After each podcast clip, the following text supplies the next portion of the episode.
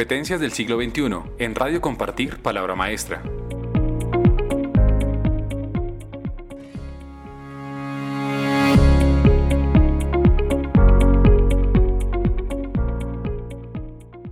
Vamos a realizarle una entrevista al director de innovación pedagógica, doctor Julio Fontán. Listo, entonces ya esto acá. Entonces, eh, Julio, por favor, se presenta. ¿Cuántos años lleva en la dirección de innovación pedagógica? Eh, ¿Cuáles son las funciones que desempeña Julio aquí dentro del colegio? A ver, eh, y la formación que tiene Julio. A ver, mi nombre es Julio Fontán, ¿sí? Yo soy el... a ver, primero un poquito de historia. Esto lo empezaron mis padres en el año 57 en Medellín. O sea que llevamos como 60 años como proyecto. En el año 93 murió mi padre, en ese año empezó el Colegio Fontán Capital. Eh, fuimos eh, recomendación de la misión de Ciencia, Educación y Desarrollo en el 93, donde estaba pues Patarroyo, Ginás, todos García Márquez, etc. Fuimos también en el 85 la primera innovación educativa aprobada en Colombia por el Ministerio de Educación. Eh, bueno, y a partir de eso digamos, hemos ido transformando, transformando el proceso. En el año 95 eh, ya, ya, ya teníamos eh, planes individuales para cada uno de los estudiantes. Eh, dos años después ya teníamos todo el proceso completo, todo el proceso completo de aprendizaje de los estudiantes, ¿sí? ya no sin, sin exámenes, sin sin nada de esas, sin nada de, digamos, de los, del, ya sí, digamos, había una diferencia muy grande con el sistema tradicional a partir de ese año. El, eh, y digamos, después de eso hemos seguido transformando y transformando el proceso. Eh, al principio, cuando empezamos el, el, colegio, yo hacía, o sea, yo, eh, yo hacía, empezamos con muy poquitos estudiantes, como con seis estudiantes, ¿sí? Entonces mi esposa hacía todos los trabajos administrativos y yo hacía todos los trabajos, digamos, académicos, ¿sí? Y nos fuimos especializando, digamos, en la medida en que, en que empezó a crecer el colegio, empezó a entrar más personas y, y yo me fui dirigiendo a, digamos, a lo que a mí realmente me gusta, que es la, eh, digamos, el desarrollo de la innovación. ¿Cuál fue la razón que lo llevó a generar un colegio distinto a lo tradicional? A ver, no, no hubo una razón, o sea, no hubo una, una decisión, sino que el, esto como empezó como una oficina de psicología del aprendizaje y los niños que iban allí resolvían, digamos, iban, resolvían su problema, que al principio la gran mayoría era un problema de capacidad de lectura. Como no entendían, no aprendían y como no aprendían, perdían entonces en los colegios seguían, digamos, insistiendo en las ciencias o en las matemáticas, pero nunca trabajaron cuál era, el, no trabajaron cuál era la base del problema. Eh, después de eso empezamos a trabajar igual con matemáticas, con ciencias, con, y al final, digamos, después de un tiempo los estudiantes no quisieron regresar a sus colegios, sino que se quedaron en esa oficina de psicología del aprendizaje. El Ministerio de Educación en el año, eso fue como en el año 81, 82, nos hizo una visita para saber qué estábamos haciendo, conocieron todo lo que estamos haciendo y dijeron, ustedes están haciendo educación formal. Pero como la ley, digamos, como no lo permite, no era la ley 115, sino la anterior, entonces eh, hicieron un decreto de innovaciones educativas con nosotros. ¿Sí? No era exclusivo para nosotros, porque un decreto no puede ser exclusivo para un proyecto, sino era, era un, digamos, un decreto abierto pero nosotros, con nosotros fue que, digamos, los apoyamos en el desarrollo de ese decreto de innovaciones educativas y por eso en el año 85 fue cuando nos, eh, a partir de ese año quedamos aprobados como, como, pues, y fuimos la primera innovación, ¿no es cierto? Esa fue la razón. Entonces, digamos que, el, a ver, la innovación se transforma no dándole o sea, no es ideas maravillosas, ¿sí? sino que eh, nosotros estamos viendo cómo es el trabajando en el proceso de los estudiantes, estamos aprendiendo de los estudiantes y cada vez es cómo mejoramos la respuesta a los estudiantes. Y eso tiene que ser a través de un proceso experimental. O sea, en, en educación tenemos que tener mucho cuidado, digamos, porque eh, las ideas maravillosas muchas veces, digamos, pueden generar grandes daños, ¿no es cierto? Entonces, por eso nos cuidamos mucho primero de hacer unos pequeños pilotos, después agrandar el piloto, después, ¿sí? Y ir, digamos, en el proceso de transformación, ¿sí? en la medida en que vamos dándole cada vez una mejor respuesta a los estudiantes. ¿Cuáles eran las razones que los estudiantes de ese momento aducían para no querer volver al colegio, digamos, del sistema tradicional? Vamos que el primero, el más grande de todos, digamos, el, en, la experiencia, es eh, la aburrición. O sea, es sentirse que yo me tengo que sentar durante cinco o seis horas diarias o ir a hablar a un señor, ¿sí? que después tengo que llegar a la casa, hacer tareas hasta muy tarde, eh, después los exámenes. O sea, que el sistema como sistema es muy poco provocativo para los estudiantes. Entonces, hay muchos colegios que han trabajado, digamos, intentado, intentado no, muchos han resuelto, digamos, con base en poner piscinas, en poner un montón de otros elementos alrededor, digamos, que lo hagan más interesante, pero no están tocando, normalmente no tocan la parte educativa. ¿Y cómo logran ustedes eh, pasar a, a hacer un colegio atractivo y no un colegio aburrido?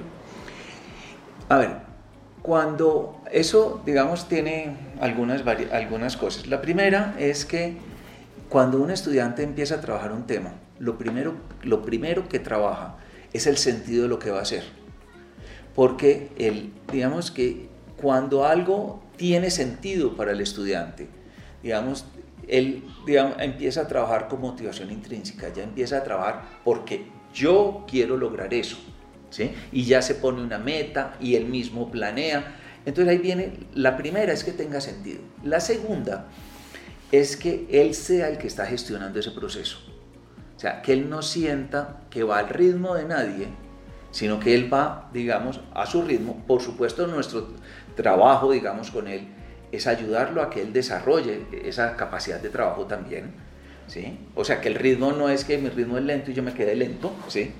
sino es cómo voy construyendo, desarrollando, digamos, la capacidad de trabajo y después, como el, al no haber exámenes, sino que yo a través de, mi, de cómo eso que estoy aprendiendo transforma mi manera de relación con el mundo, eh, y eso lo hago en, compañía con, un educador, digamos, el, eh, yo estoy poniendo mi mundo, ¿sí?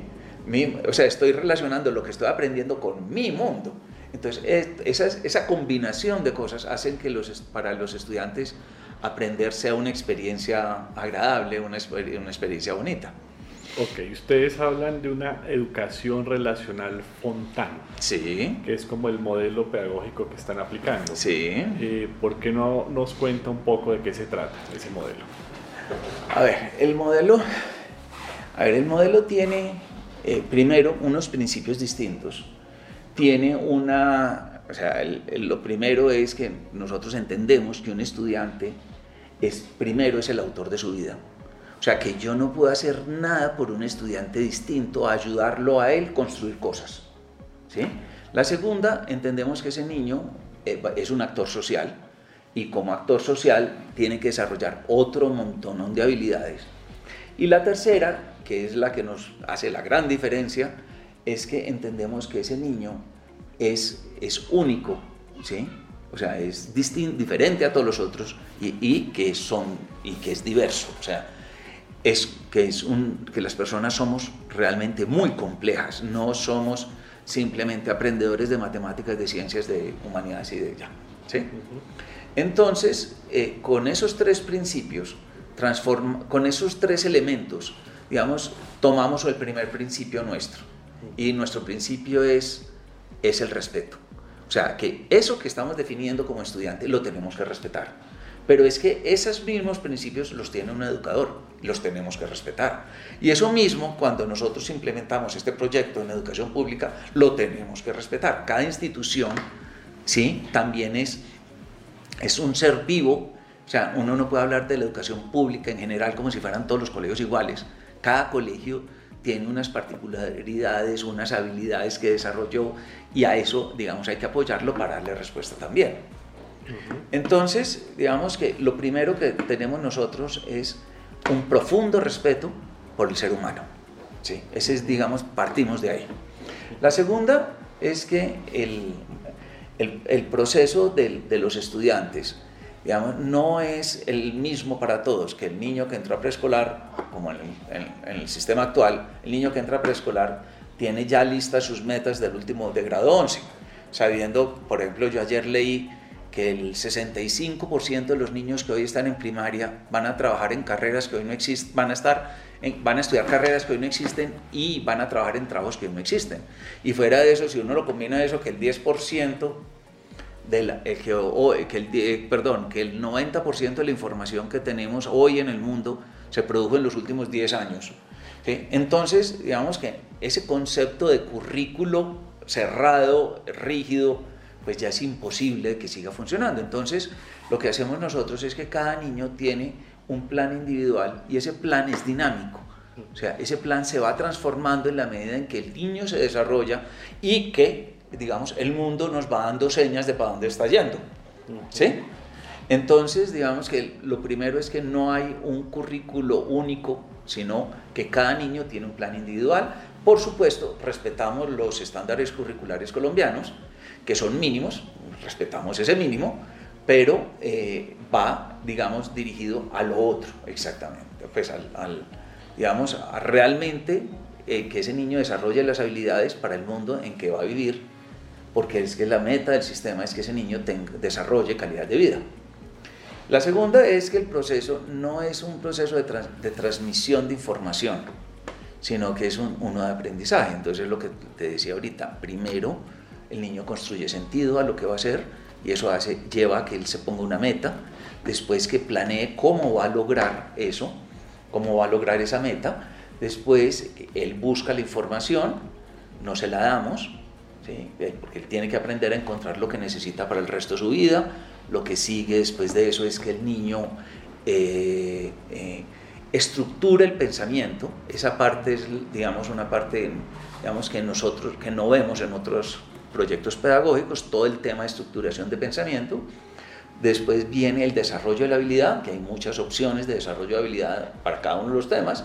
Y por último, digamos, hay con eso, con todo eso, el niño cómo transforma su manera de relación con el mundo. O sea, cuando estructuró el pensamiento podemos decir que ese niño entendió el tema. Cuando desarrolló la habilidad podemos decir que es hábil manejando ese tema, pero no podemos decir que aprendió hasta que él no lo puede usar como herramienta de su proceso de transformación. Entonces es una educación personalizada que propende por la autonomía del ser humano, de cada uno de los individuos. ¿Cómo logran ustedes eso?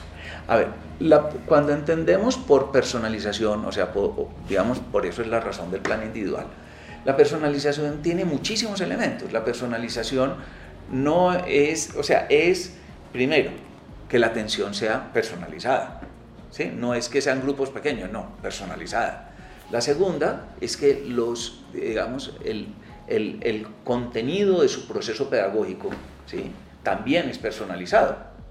Lo que sigue ¿sí? es que cada persona tiene unas formas de aprendizaje distintas y tenemos que darle respuesta a esa capacidad de aprender que tiene el niño, ¿no es cierto? Entonces, las formas de aprendizaje también son personalizados. Pero fuera de eso, los niños tienen un ritmo, ritmos distintos y hay que respetar su ritmo de aprendizaje.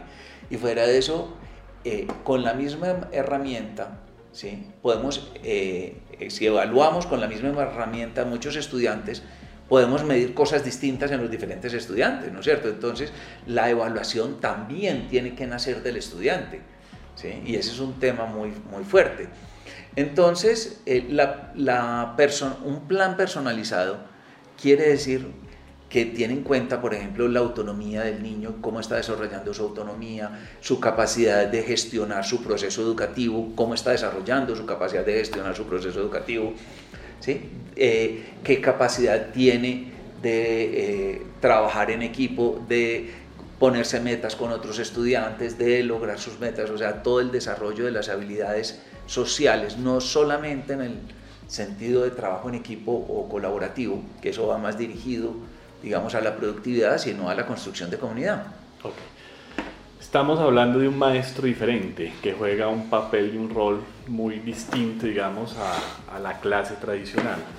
Eh, ¿Cómo es eso? ¿Cuál es el papel del maestro y cuál es ese perfil del maestro Fontán?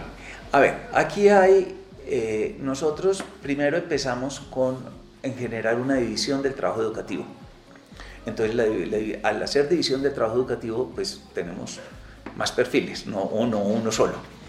Entonces, el primero nosotros lo llamamos en el colegio analistas, digamos que son los, eh, las personas que se encargan de acompañar a cada uno de los estudiantes hasta la excelencia en cada uno de los temas. Aquí no se gana con el 60%, sino que cada estudiante tiene que lograr la excelencia para poder pasar al tema siguiente. Entonces, hay unos educadores que acompañan al estudiante hasta la excelencia en cada uno de los temas. Entonces, ¿cuál es el perfil de esos educadores? Es que tengan pasión por su área. ¿sí? Hay un segundo o un segundo educador, el que nosotros llamamos tutor, que su trabajo es acompañar el proceso del niño como persona. Lo que le importa al tutor es la autonomía del niño, sus formas de relación con los otros estudiantes, digamos, eh, su capacidad de trabajo.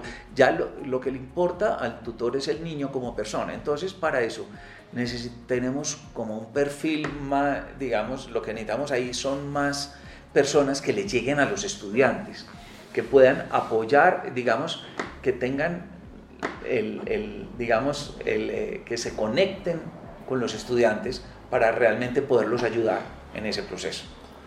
Dentro del, del grupo de, de estudiantes aquí formados, ¿cómo se comparan con los resultados, digamos, de pruebas estandarizadas, tipo saber eh, cómo es eh, la accesibilidad a la educación superior, en fin, hablemos un poquito del perfil del egresado. A ver, los, a ver, primero, esa palabra, eh, digamos que el perfil de un estudiante de este colegio, ¿sí? Es que todos son distintos, o sea, si yo empiezo a encontrar a que todos los estudiantes eh, están, digamos, es que en este colegio todos estudian humanísticas. Yo digo, mm, estoy equivocado, o sea, porque no le estoy dando respuestas a las diferencias de los estudiantes, ¿no es cierto?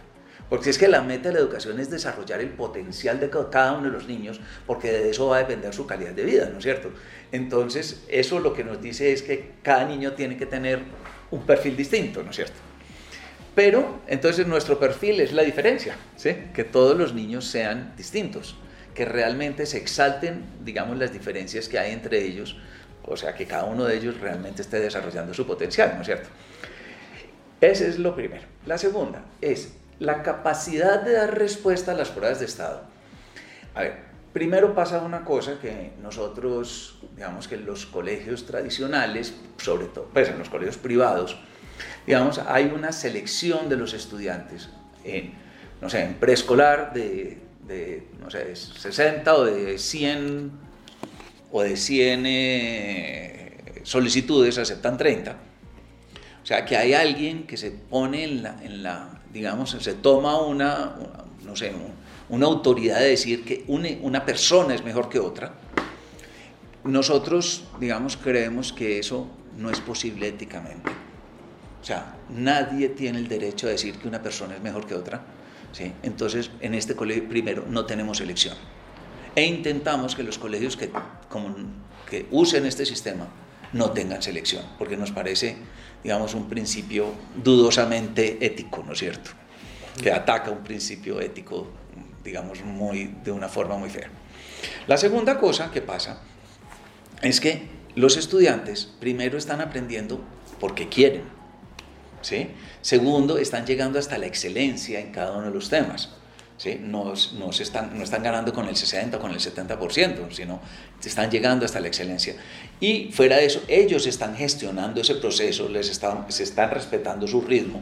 Entonces, los resultados en pruebas de estado, aunque no tengamos selección, siempre hemos estado en muy superior, en nada más, pero sin selección. ¿sí?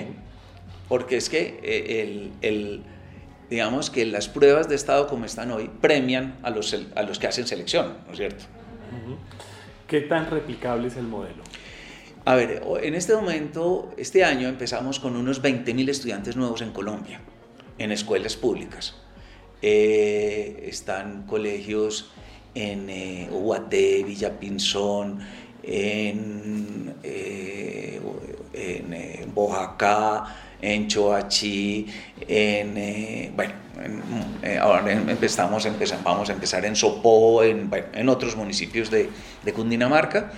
Entonces en, en, Cundinamarca más o menos hay unos 20.000 estudiantes nuevos este año.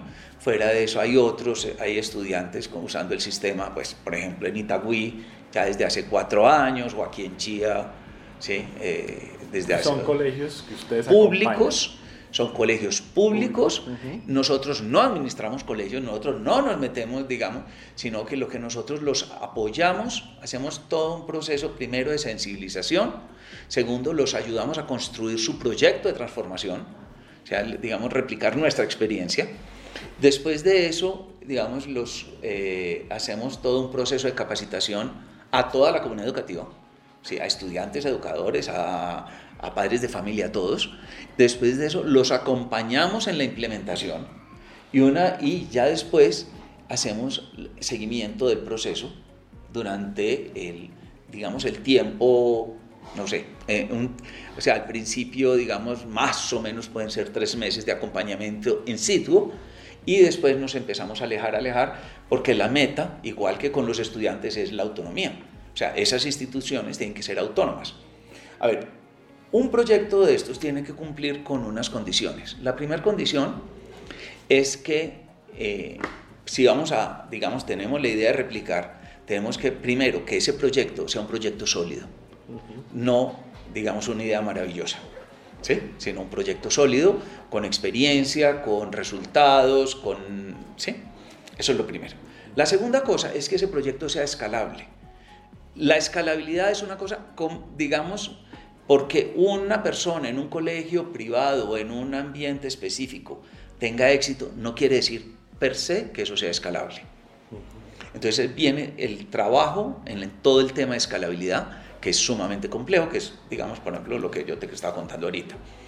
Después de eso viene todo el tema de la sostenibilidad, porque ser sostenible para un proyecto es más difícil que la escalabilidad, y es que la comunidad se apropie del proyecto que toda la comunidad educativa se apropie del proyecto.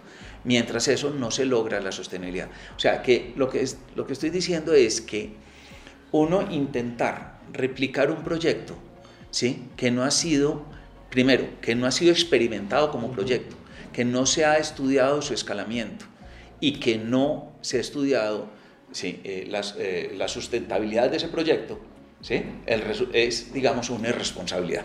Okay. Uh -huh. ¿Sí? También eh, he escuchado que está en Chile y en Brasil. Hablemos un poquito de cómo es esa experiencia en otros países. En otros países, a ver, en, primero, el, hace unos 10 años empezamos en Madrid, en España, en el Colegio Santa María la Blanca, en el barrio Monte Carmelo, al norte de, dentro de Madrid, al norte de Madrid. Eh, tuvimos nuestra primera experiencia de implementación fuera de Colombia. Después de eso empezamos en Chile. En Chile empezamos con un colegio en el, eh, en el 2012. ¿sí? En el 2013, que era el segundo colegio, empezamos cinco colegios en vez de uno, por el éxito que tuvo ese, ese colegio. Eh, ese colegio, en el, por ejemplo, en su segundo año, fue el mejor colegio de toda la región. En Chile es por regiones, no por departamentos, y fue el mejor colegio de toda la región, ganándole a todos los privados. Eh, eh, y este año estamos empezando uno nuevo en Antofagasta. Eh, o sea, ya son siete colegios. ¿Qué? Sí, siete colegios eh, en Chile. En Estados Unidos estamos en, tenemos dos colegios virtuales en el, en el estado de Colorado, en Denver, ¿sí? En México hay un colegio en Aguascalientes, que es un colegio privado eh, que se llama el Colegio Bosques, eh, que es, eh, es, muy bonito, es muy exitoso, y fue el primer colegio que decidió, digamos, sacar el IB del colegio, porque los resultados que estaban obteniendo con esto eran mucho mayores. O sea, de tomar esa decisión es muy difícil para un colegio, digamos, internacional, privado, donde la gran mayoría de sus estudiantes vienen de fábricas como las de Nissan y Mercedes que hay allá en Aguascalientes. Y con él, digamos, empezamos a trabajar en cuatro colegios eh, de, de, teles, de telebachillerato, de o telesecundaria, ¿no? Telebachillerato, sí, eh, que son colegios públicos para niños de muy bajos recursos en esa región. Eh, fuera de eso estamos en Costa Rica, en, San José hay un colegio. Eh, bueno, y ahora, digamos, estamos trabajando, como dijiste tú, con eh, Brasil y con, y con Argentina en el inicio, digamos, ya del proyecto, porque para implementar esto en, otro país hay que hacer todo un proceso de construcción, de de poner este proyecto en ese país y convertirlo de ese país. O sea, no podemos llevar gente colombiana a capacitar maestros brasileros. ¿Sí? Eso tiene, o sea, digamos que hay que montar toda la capacidad funcional del sistema dentro de Brasil, con todos los contenidos de Brasil, con toda la cultura brasilera. Entonces eso nos, digamos, eso lleva un tiempo en la, en la construcción de eso. Hablamos de que tienen, están pensando en desarrollar un proyecto con jóvenes que están eh, vulnerables, con jóvenes que están fuera del sistema escolar. Hablemos un poquito de ese reto y de lo que viene hacia futuro. A ver, el reto es, eh, es un colegio eh, semipresencial, porque en Colombia no hay ley para educación virtual todavía. Yo sé que está, está en proceso en el ministerio. Eh, y la idea, el problema es que hay muchos, digamos, todos los secretarías de educación tienen un problema inmenso. Y es como le dan respuesta, respuesta a los niños que están, digamos, eh, a los niños que están recluidos, ¿sí? Eh, por, digamos, eh, en cárceles, en hospitales, en centros de, de desintoxicación de drogas, ¿sí? Hay muchos y otros muchos que el sistema no les puede dar respuesta, por ejemplo, como los deportistas de alto rendimiento o los artistas de alto rendimiento, o digamos que hay una población, digamos, porque la rigidez del sistema tradicional no les da respuesta a, a ese montonón de estudiantes. Entonces la idea es que cada uno, por ejemplo, vamos a hablar de Chía, en Chía tengamos unos hayan unos educadores que le den respuesta a los niños de Chía. ¿sí? Y es usando este mismo sistema, con cada uno de esos niños con un plan individual, cada uno a su ritmo, cada uno, y sobre todo que en esos casos es el respeto, por ejemplo, del ritmo es sustancial. O sea, ahí no podemos ir al ritmo del sistema, porque lo único que hacemos es, digamos, lo que está pasando hoy con este tipo de colegios, que van los niños los sábados por la tarde ¿sí? cuatro horas y, les dan un título de bachiller. Sino, o sea, es realmente tener una educación eh, semipresencial, pero de altísima calidad. O sea, que no, o sea, no podemos seguir con ese concepto de educación pobre para pobres, pues. ¿Sí? Ese, ese, es la, ese, ese, es el reto. Y para eso, igual que para el escalamiento, ¿sí? ahí hay un factor muy importante, es que el precio tiene que ser muy bajo. ¿sí? Porque si el precio no es bajo, esto no se puede implementar ni en la educación pública y en estos casos de educación virtual aún es más importante, eh, determinante el tema del precio. Bueno, Julio, muchas gracias. Pues un placer haber conversado sobre esta iniciativa, esta innovación que ha sido pues muy exitosa por lo que nos acaban de describir. Entonces, pues ya con esto damos por terminada el programa radial. Muchas gracias. Bueno, muchísimas gracias a ustedes. Hasta luego.